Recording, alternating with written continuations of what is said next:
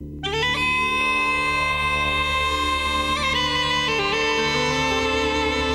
buen día para viajar con Pablo Vázquez. Muy buenos días, Asturias. De nuevo llega el fin de semana y con él llega un buen día para viajar. Y en esta mañana de sábado, 21 de, octubre, en nuestro programa 351, os proponemos como siempre dos horas de viaje radiofónico con los mejores. Para empezar con Sara Moro desde el Museo de Bellas Artes de Asturias, con toque escultórico. Con Víctor Guerra que nos lleva en su recorrido por el camino medieval lebaniego desde Los Tojos hasta Tudanca, siempre en tierras cántabras. Y con Francisco Borge con la sección dedicada al arte prerrománico asturiano. En la segunda hora viajaremos de nuevo al ámbito del Egipto antiguo, pero a través de Madrid. Sí, sí, en el famoso templo de Devoz. El gran arqueólogo y egiptólogo Francisco Martín Valentín del Instituto de Estudios del Antiguo Egipto será nuestro anfitrión. Y cerraremos con grandes mujeres de la historia, con Alicia Ballina, que nos va a hablar de la mítica Pinito del Oro. Dos horas de viaje radiofónico siempre aquí, en un buen día para viajar.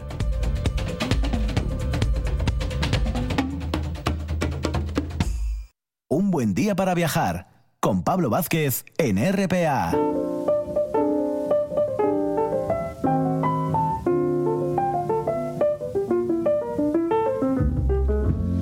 It must have been moonlow, way up in the blue. It must have been moonlow that led me straight to you. I still hear you saying, Dear one, hold me fast.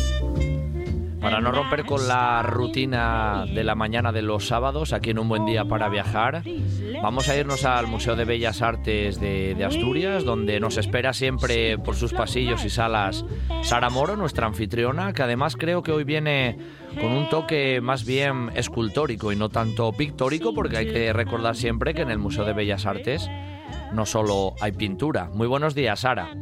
Muy buenos días, Pablo. No solo hay pintura, lo decimos siempre, pero es una, es una realidad, hay mucho más. Efectivamente, eh, sí que es cierto que, bueno, pues el grueso de la colección realmente es pictórico y los fondos más destacados eh, se centran en, la pintura, pero sí que tenemos, bueno, pues interesantes ejemplos, ¿no? De, escultura que de alguna manera está presente en todo el, discurso de, del museo y que, bueno, pues sí que es verdad que con el paso de, de, las semanas, ¿no? A veces viene bien recordar, pues que aquí también hay eh, escultura y algunos de los nombres destacados que, que la conforman. Sin duda, sin duda. Y Dos de ellos nos los traes hoy y yo creo que van a ser bastante, utilizo a veces la palabra, sabes, Sara, mediáticos, porque en este caso creo que son bastante conocidos ambos en el ámbito artístico y en este caso escultórico. Pues sí, vamos a empezar eh, cronológicamente, como, como, bien nos gusta.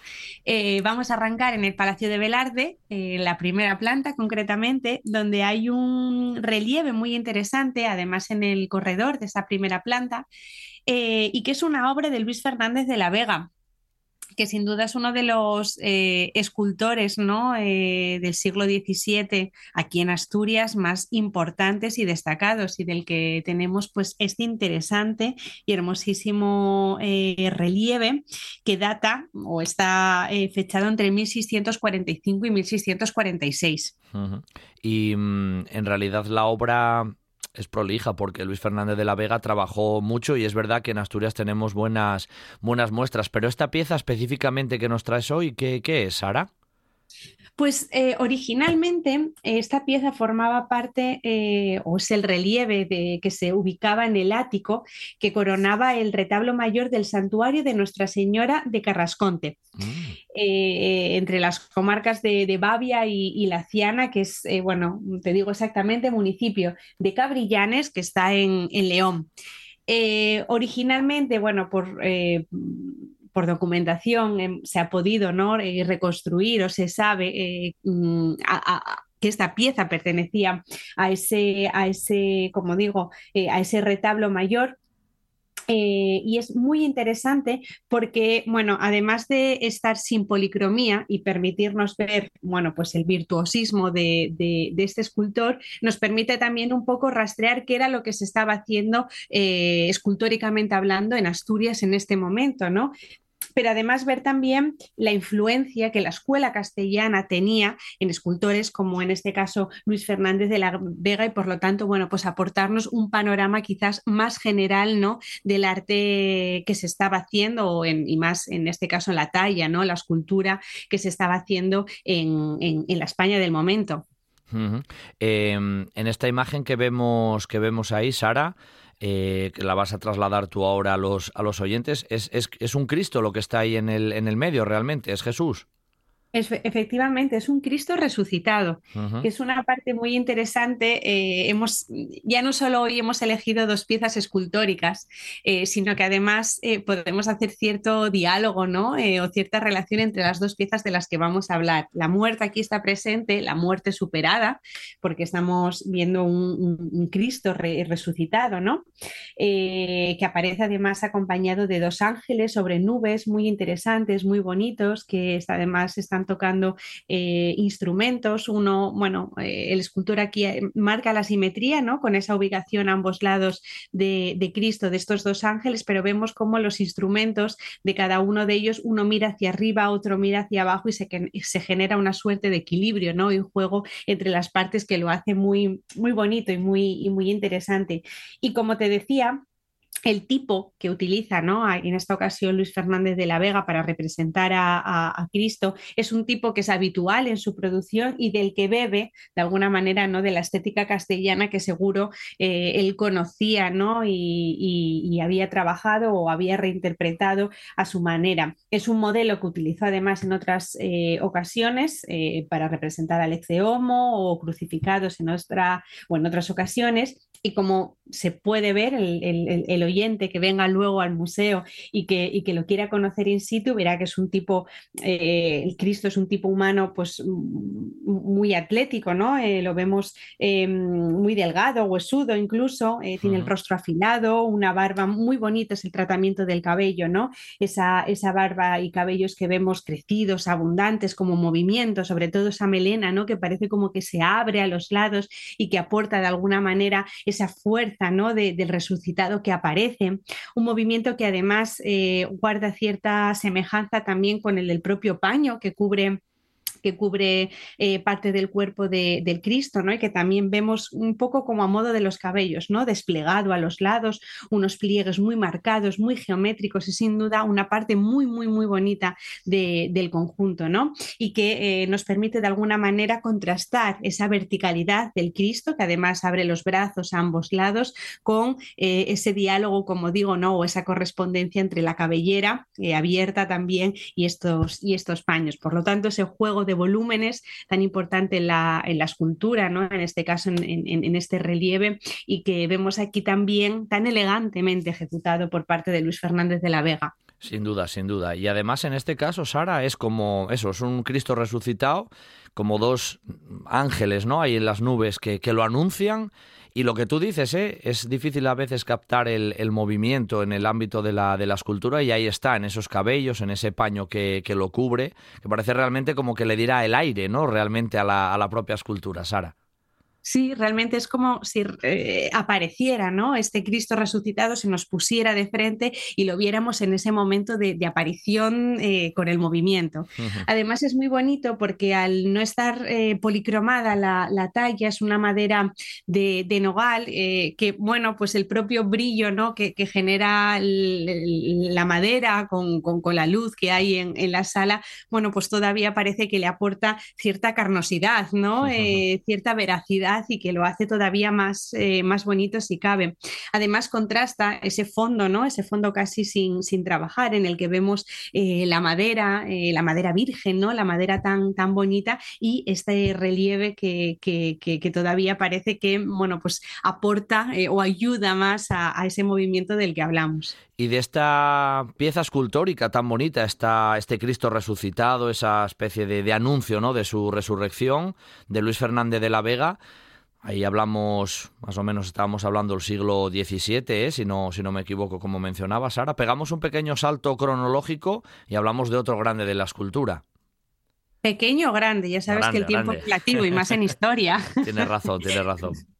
Pero del siglo XVII nos vamos a los años 70 del siglo XX, con lo cual a un pasito de, donde nosotros estamos ahora. y, y nos movemos del Palacio de Velarde a la segunda planta del edificio Ampliación para eh, acercarnos a uno de los creadores que, aunque no nacido en Asturias, eh, está muy relacionado o, se relaciona directamente con, este ámbito asturiano y que es eh, José María Navascués. ¿no? Si hablamos de, escultura, hablamos de escultura contemporánea, es uno de los creadores clave, ¿no? que además presentó una, un, lenguaje muy, muy personal, un artista polifacético, maravilloso, del que el museo atesora afortunadamente una colección muy rica y que nos representa diferentes etapas ¿no? de, este creador que por otro lado falleció muy joven. Y una de las piezas que, mm, que están expuestas ahora mismo de, de Navascué son dos, si no, me, si no me falla la memoria, las que están ahora en ese espacio, Eros, de la que ya hemos hablado en alguna ocasión, y esta otra de la que vamos a hablar hoy que se titula, el título ya es maravilloso, estaca para eh, extripar eh, vampiros.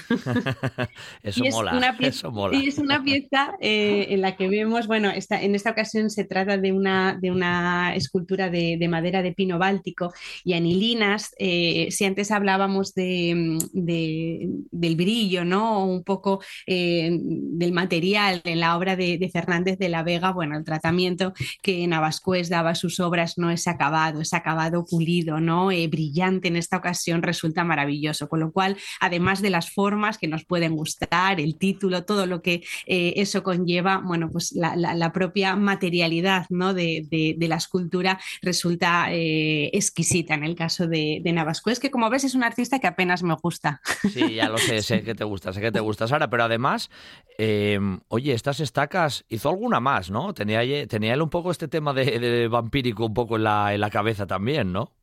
Sí, y ya no tanto el tema vampírico, que sí, eh, sino sobre todo es esa idea de la muerte, ¿no? O la muerte, que va a tener una presencia constante en la obra de, de Navascués a través de, estas estacas o otra pieza muy bonita que tiene el museo, que es una, eh, que es una guillotina, ¿no? Y en la que constantemente hay de alguna manera em, unas ideas o, esa idea de, la lucha entre contrarios, ¿no? entre el bien y el mal, entre la divinidad y el maligno, ¿no? la muerte y la vida. Eh, temas que además em, le interesaban muchísimo a, este autor, ¿no? a, este, a este artista, eh, que además, él, eh, dentro de sus múltiples intereses, siempre se acercó eh, algunos que, se relacionan más directamente con la muerte, ¿no? Como la religión, no sé, el, esoterismo, eh, incluso ya ha llegado a otro punto la meditación, ¿no? Y una serie de, métodos de control mental que a él le gustaban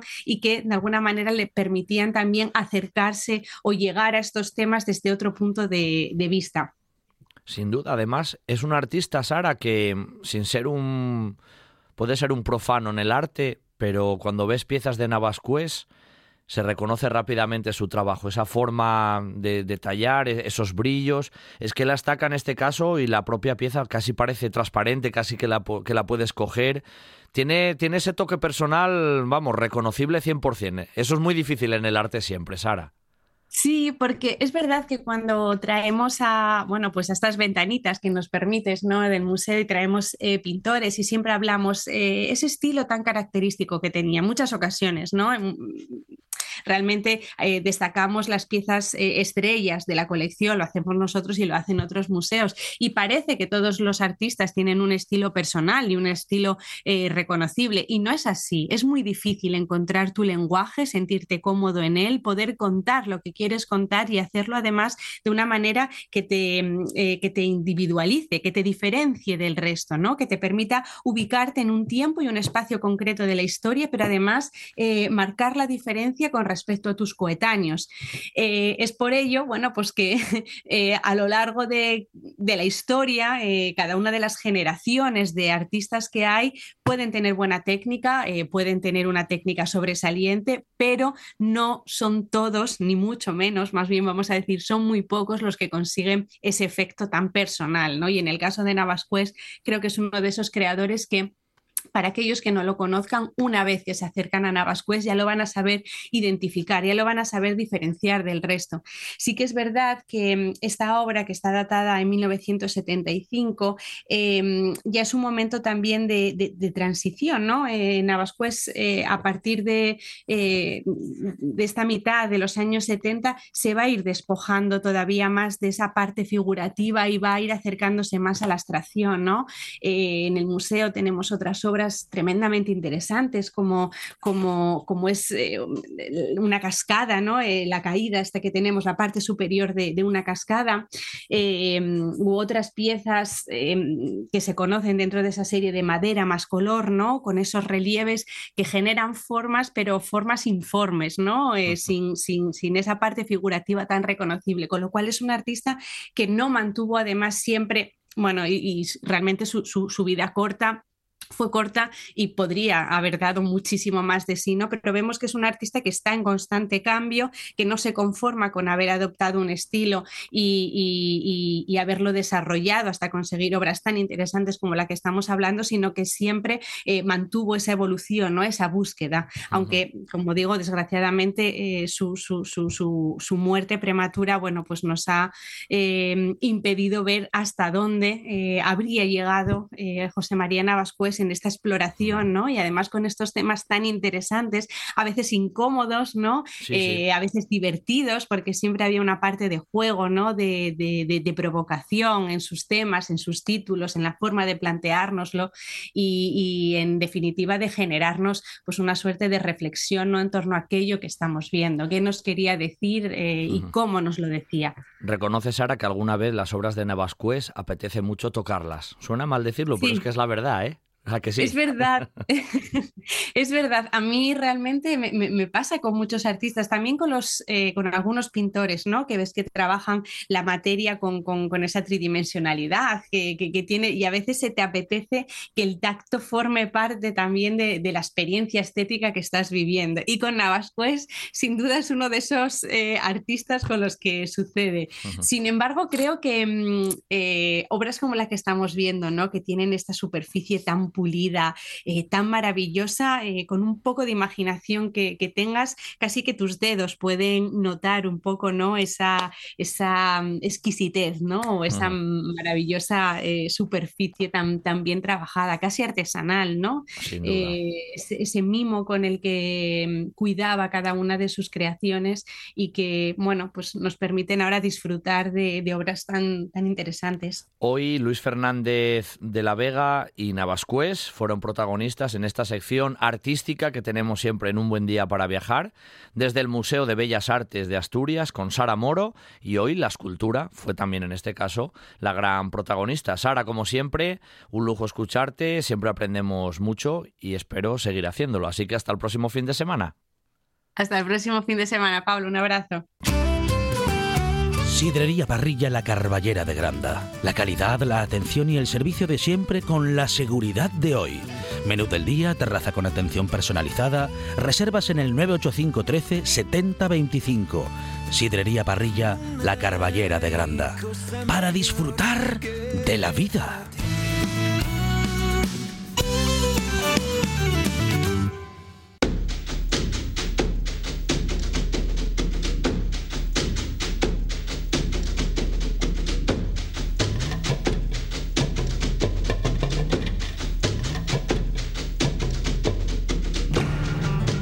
Día para viajar con Pablo Vázquez en RPA.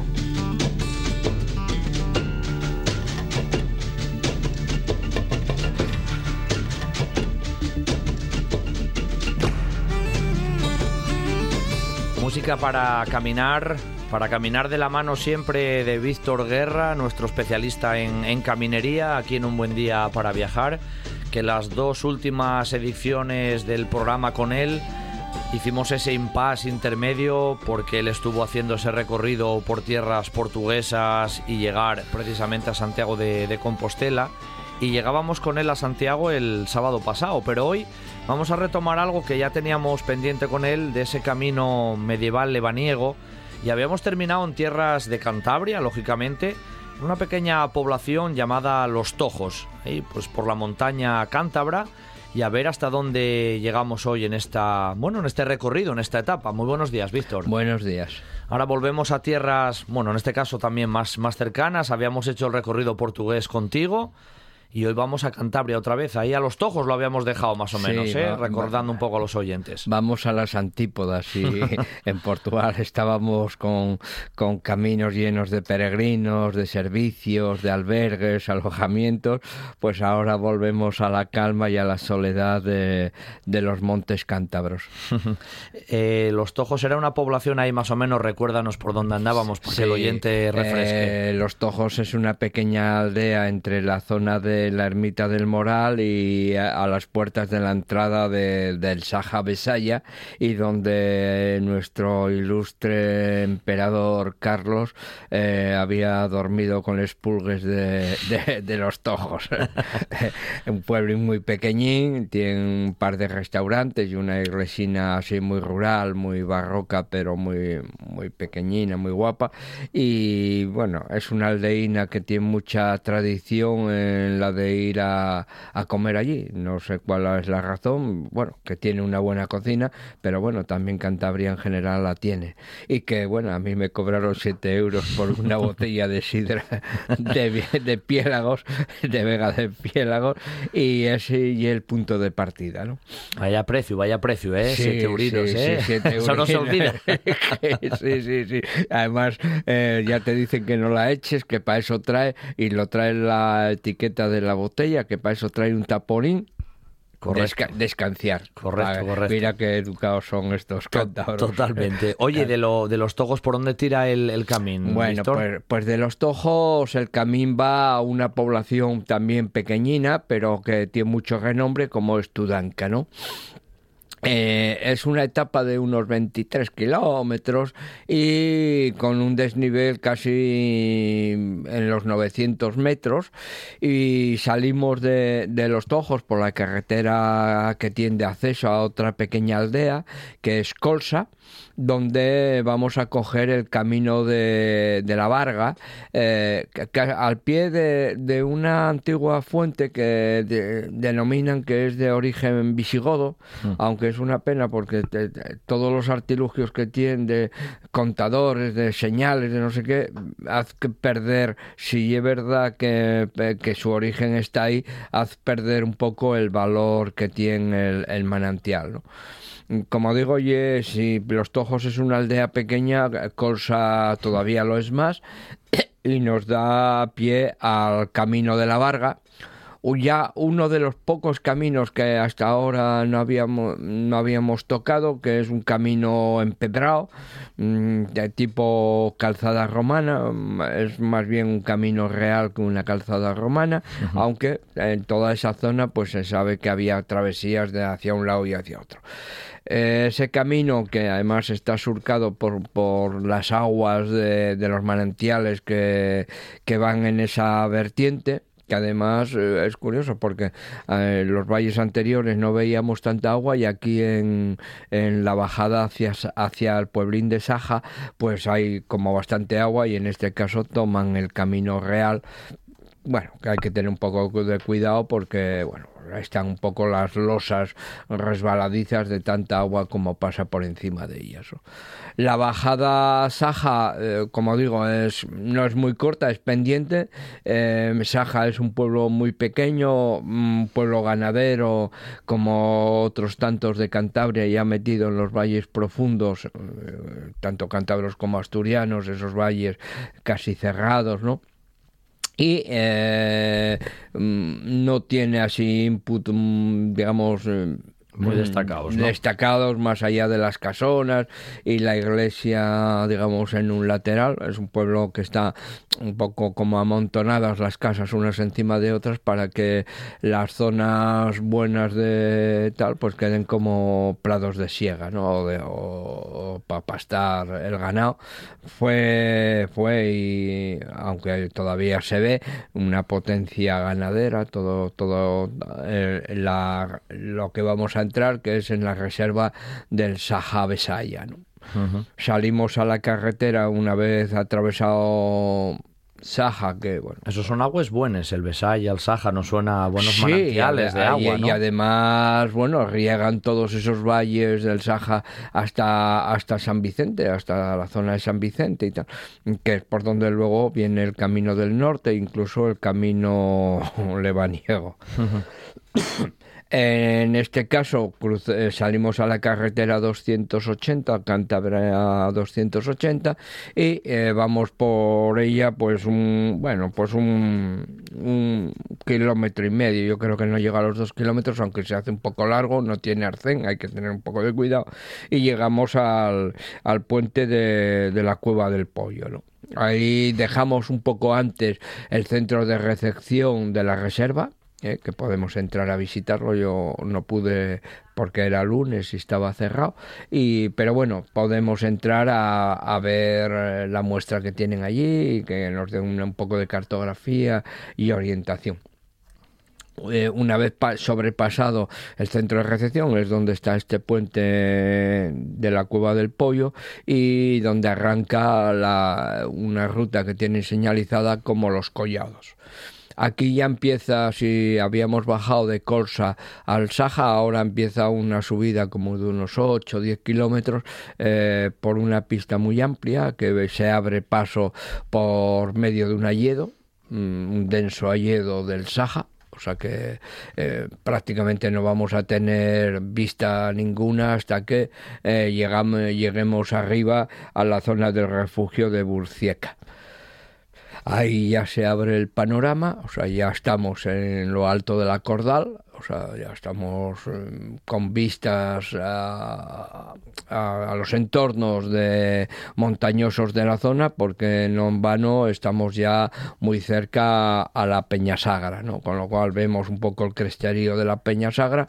Yo no identifico, digamos, los cresteríos al sur, que son los que cierran eh, con la zona palentina.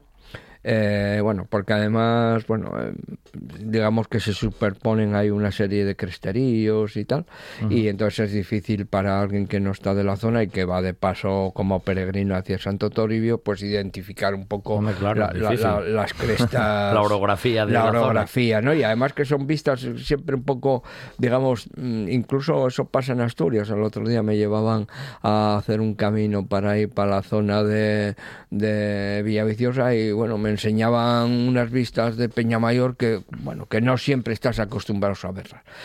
Eh, una vez arriba en, en la Cordal, eh, bueno, hay una serie de praderías que hay que tener un poco de cuidado porque las marcas no se ven muy bien debido a que estamos en zona franca, en, en el sentido de que cualquier tipo de poste, los- los- la, la ganadería, que vamos a ver mucha vaca arriba y algún grupo de caballar, pues eh, la- las tiran, ¿no? Empiezan a rascarse y prácticamente queda, queda la zona sin, sin poste que- y las pocas señales que puede haber, pues en el suelo pues se ven mal.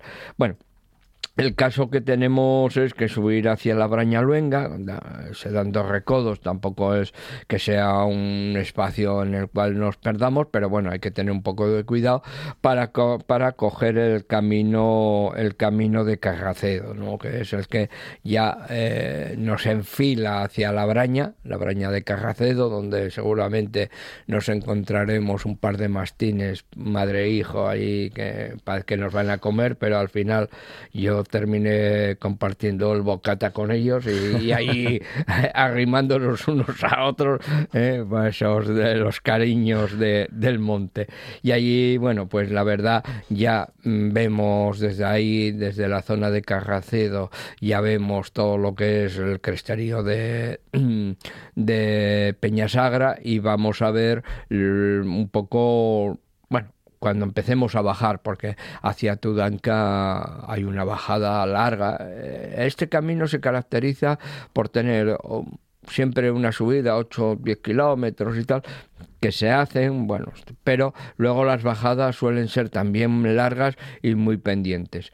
En este caso, desde Carracedo hacia Tudanca lo es, es una, una bajada pindia y larga, o al menos a mí se me hizo larga, eh, y eh, aunque siempre suelen ser por buenos trazos de, de calzada, ¿no? En este caso se trata de una pista, era el camino antiguo que se bajaba a, a Tudanca pero que se ha rejuvenecido y, renovado, por tanto es una pista amplia que eh, nos da mucha es, se abre el valle y se abre la vista sobre todo eh, en la zona que luego va a entroncar con Garabandal los caminos tradicionales eh, que luego hablaremos otro, el próximo día me imagino de los caminos tradicionales que iban desde Garabandal a hacia, hacia el Valle de Poblaciones a subir. Garabandal, donde hubo la aparición milagrosa, Sí, allí los americanos allí asentados y,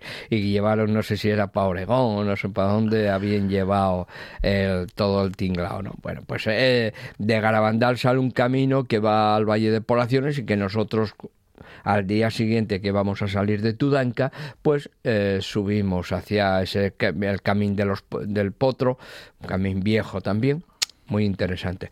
Nuestra bajada, como digo, va a Tudanca. Eh, Tudanca es también una aldeína que no tiene mucho empaque, digamos, patrimonial, mm, salvo las casas solariegas cántabras eh, y las no solariegas que siempre están muy bien cuidadas y bueno, la piedra de los trasmeranos, el trabajo canteril de los trasmeranos, pues está allí siempre presente. En Tudanca llama la atención, pues es el pueblín ladera abajo que está allí colgado eh, de, la ladera, eh, rematado en la parte de abajo por la iglesia de San Pedro, que es de la renovada, la, es de 1723 aproximadamente Ujú.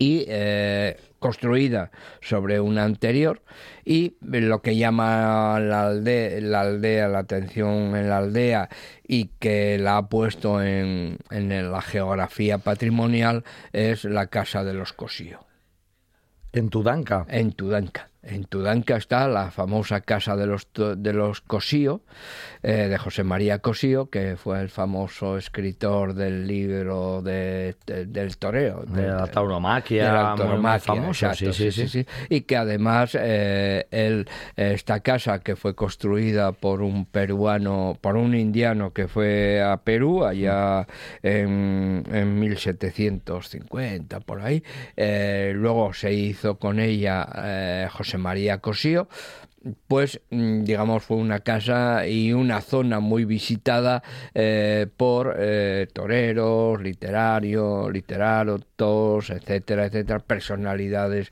de aquella época eh, del franquismo, ¿no? Sí, sí. Eh, y, eh, amist- y bueno y antes del franquismo eran ami- amistades de José María Cosío.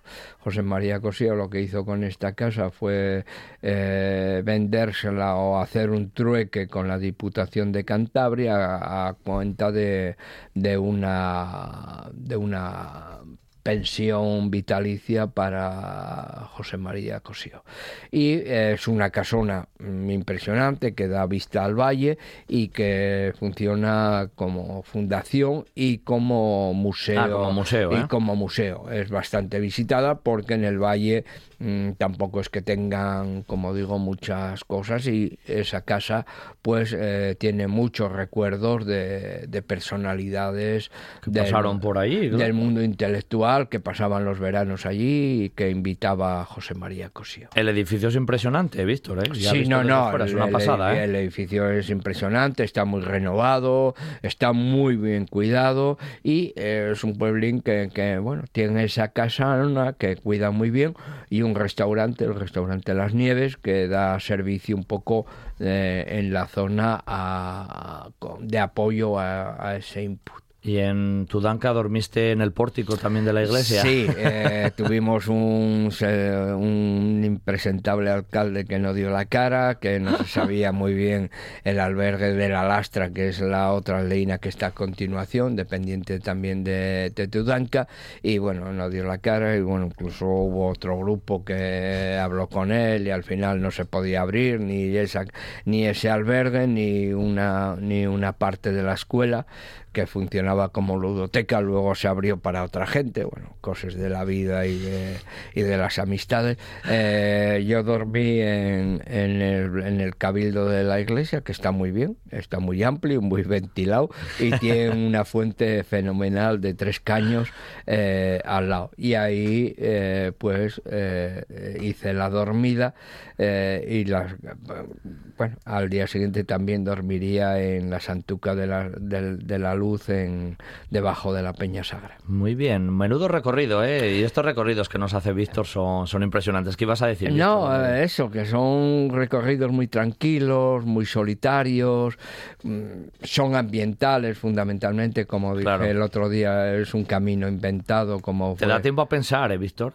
Mucho recorridos a mucho, reflexión. mucho mucho mucho hilando vas hilando libros y vas hilando cosas y tal y sobre todo eso que, que son caminos como el nuestro de las peregrinaciones que va por las cordales que es un, un camino no tanto peregrino en el sentido histórico de que hayan pasado eh, peregrinos por ahí, sino que una serie de gente, pues día que 15 años o 20 años, no sé, no sé exactamente ahora, pues digamos diseñaron un recorrido para ir a Santo Toribio y eh, digamos que cruzaron las, las importantes cordales cántabros. ¿no?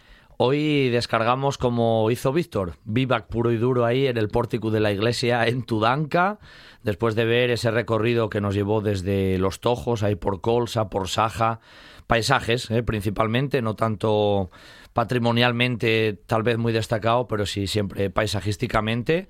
Y es un placer hacer estos recorridos, como decía, de la mano y a través de la voz de, de Víctor Guerra. Bueno, Víctor, como sabes, lo dicho, un, un lujo contar contigo y hasta el próximo sábado. Sí, saldremos en dirección a, A ver dónde vamos. A la Santuca. Eso oye. Muy bien. Hasta la próxima, Víctor. Hasta la próxima.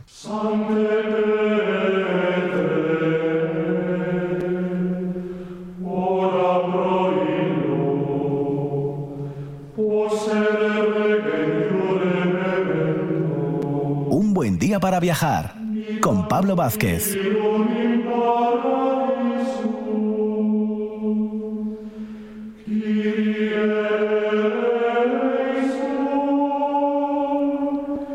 Los últimos minutos de nuestra primera hora de viaje mañanero en este sábado los dedicamos siempre al arte prerrománico asturiano, ¿eh? que siempre nos da mucho juego y sabemos ahí que tenemos mucha gente también por, por detrás que nos sigue a través de las redes sociales y, demás. ¿no? Siempre nuestro anfitrión es Francisco Borge y lo dicho, un sábado más no- nos, acompaña, nos acompaña por aquí. Muy buenos días, Francisco.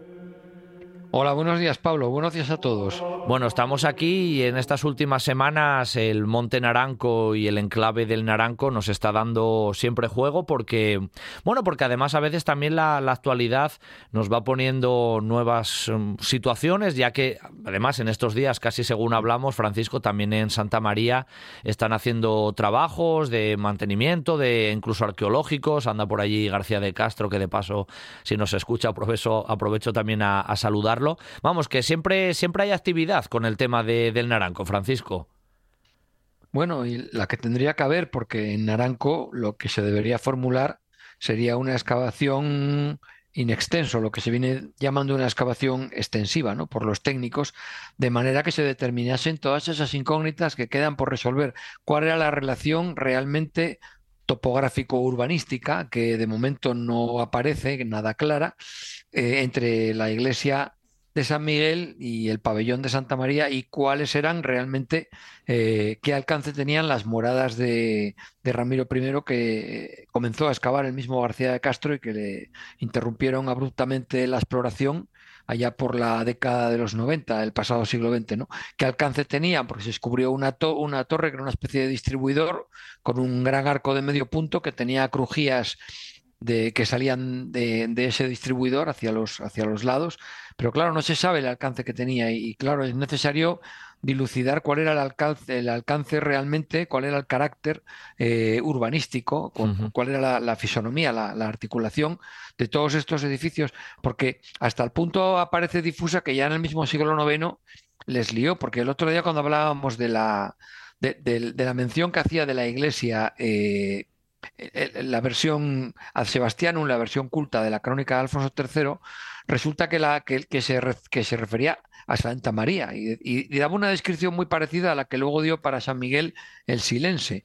¿vale? Pues decía que si alguien quisiera ver un edificio parecido no, no lo encontraría en España, refiriéndose a la zona árabe.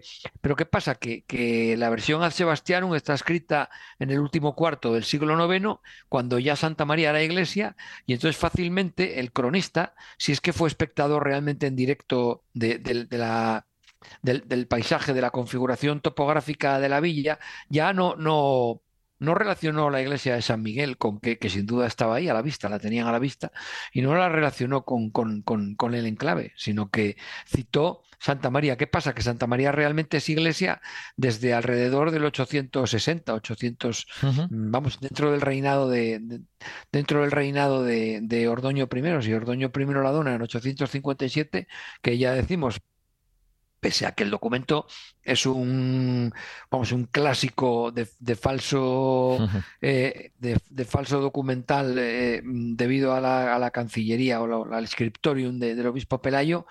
Sin embargo, 908, que es otra copia diferente de, un documento también reelaborado por el scriptorium de Pelayo, 908 se citan exactamente respecto a la Villa del Niño las mismas cosas. O sea que en la realidad de fondo es, es cierta, ¿no? Pero, pero no sé, mm, parece ser que no se veía clara la relación topográfica entre San Miguel y entre la iglesia de San Miguel y lo que después fue iglesia y Santa María, aunque a, la vista están una de otra, ¿no? Pero bueno. Claro. Sí, pero había ya ese, ese punto un poco de casi de dudas de, desde, un, desde el principio, como nos dicen. Oye, eh, Francisco, mencionabas una, una torre en unas excavaciones con unas crujías. ¿Dónde se ubicaba eso, Francisco? Nada, eso está, si te pones en el mirador oeste de Santa María, o sea, el que está mirando a San Miguel, pues esto está en medio, ligeramente un poco hacia el sur. La torre que taparía la vista de San Miguel, posiblemente, y las crujías de los lados. O sea, es que dependiendo de la densidad urbanística de esta zona más noble del complejo, pues probablemente San Miguel eh, no se viera. Mm. Y, si, y, si un, y si un visitante del, del, enclave se queda en la zona baja, es decir, entra desde, desde la desde la carretera que sube de, Ules, eh, se desvía y entra en la villa por la, por la parte de abajo, ¿no? Y, y, o sea, desde, desde, lo que sería la villa de Suego, eh, pues, pues entra, lo primero que se encuentra Santa María, luego se encontraría estos edificios y realmente San Miguel no lo ve, no lo ve. Entonces, si alguien no le dicen, no es que la iglesia está más arriba o hay otra iglesia más arriba, allá por el año 860, que ya Santa María era una iglesia, pues eh, esa persona se queda a lo mejor sin saber que hay otra iglesia. Si, si formuláramos la hipótesis de trabajo de que el clérigo redactor de la versión al Sebastianum no fuera un nativo de Oviedo, pues fuera simplemente un visitante o no hubiera ido nunca por allí, por Naranco, hmm. pues es fácil que se le escapara a la iglesia de San Miguel, porque si no tendría que hablar de dos iglesias. Claro. En 860 ya había dos iglesias y esta crónica se escribió en 883. qué, cosas más curiosas, ¿eh, Francisco? Sí, o con posterioridad. Sí, sí. En tan poca distancia. Sí, sí. Sí, sí, es curioso, pero ya García de Castro pone de manifiesto la falta de una consistencia urbanística que articule o enlace los dos edificios más todos los que quedan por excavar. Por eso, probablemente si excavamos y, dilucidamos esas hipótesis de trabajo que yo formulé en mi, monografía, ¿no? pues la zona de cultivo de los 300 modios de simiente estaba aquí, el huerto circunvallato, el el pomerio este, con árboles frutales estaba aquí abajo. Los edificios de servicio estaban aquí. El palacio, eso sí, el palacio casi no ofrece lugar a ninguna duda dónde estaba. Estaba claramente entre Santa María y San Miguel, en ese lugar que, he mencionado, porque además lo ratifica Morales en el siglo XVI, en el viaje santo, que lo ve. Claro, para el siglo XVI Morales ya dice que San Miguel que tiene una configuración extraña porque es que ya se cayó para, para mm, el último cuarto del siglo XVI cuando visita Morales esto, San Miguel ya se cayó. Oye Francisco, la propia la propia carretera por donde pasan los coches habrá cortado parte de esos de esos puntos arqueológicos o no no estará directamente pasando por ese entorno.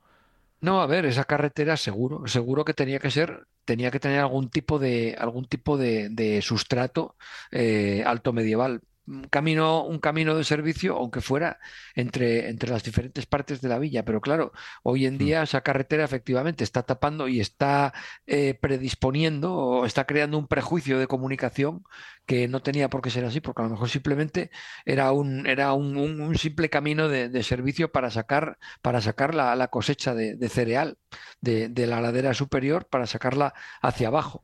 Porque Claro, la tienes que sacar por alguna parte y, y- y si está ubicado en la ladera superior, porque yo creo que es la única franja de terreno capaz de albergar las 10 hectáreas que yo postulo en mi monografía, según las, las indicaciones de los, de los, de los, eru- de los escritores, eh, de los ag- agrónomos, agrimensores romanos, pues, Sí, sí. pues es que es el único, es el único sitio. Es que esa zona además, Francisco, si te fijas Sí, topográficamente hoy, ¿no? Donde está ubicada Santa María es una zona un poquito más, más llana, pero luego inmediatamente entre Santa María y San Miguel es una buena ladera, incluso en ciertos puntos bastante empinada, vista hoy, ¿eh? Habría que verlo también hace bueno, si, si 1200 te años. diriges un poco hacia, hacia el este, pues es, es menos. Y, y- y bueno, y aunque cogiera un poco de esa ladera empinada, pues los 300 modios de simiente, eh, lo- lo- los tratadistas agrónomos romanos lo que establecen es que eh, necesitan tantas yugadas para producir. eh, que con 300 modios, si el terreno es mediano o, o tirando a malo, como, como era este, pues se necesitan eso, un 9 o 10 hectáreas, ¿no? Para, para, para 300 modios de simiente. Y entonces, pues las 9 o 10 hectáreas salen aquí, porque aunque el arroyo araniano hay que ir a, haya que ir a buscarlo en el límite oeste del dominio de la, de la vila, hay que ir a buscarlo a Ules prácticamente, pero el terreno ya no, ya no es tan, ya no es tan adecuado, no hay tanto Claro. no hay tanto espacio. Hay espacio al, hay espacio al, al sur de Ules, pero, o sea, al sur de lo que sería la, la, la vertiente de la, de, de la ladera, pero no hay, vamos, yo aquella, como, como yo prejuzgué erróneamente el límite oeste de la villa, pues no consideré esa franja de terreno, pero ahora analizándolo topográficamente me parece más inadecuado que este que está más inmediato al, al- al núcleo de- del conjunto. Claro, claro. Tienen que ser 9 o 10 hectáreas. Em, Francisco, si, si dependiera de, tú, de ti y tú tuvieras mucho dinero, fueras el Bill Gates de la, de la arqueología y tuvieras mucho dinero, ¿dónde meterías, ¿dónde meterías el primer trabajo arqueológico de los muchos que acabas así de mencionar? ¿Dónde crees que está a lo mejor el punto más caliente, donde más información tal vez podríamos obtener? ¿Por dónde empezarías tú esas excavaciones?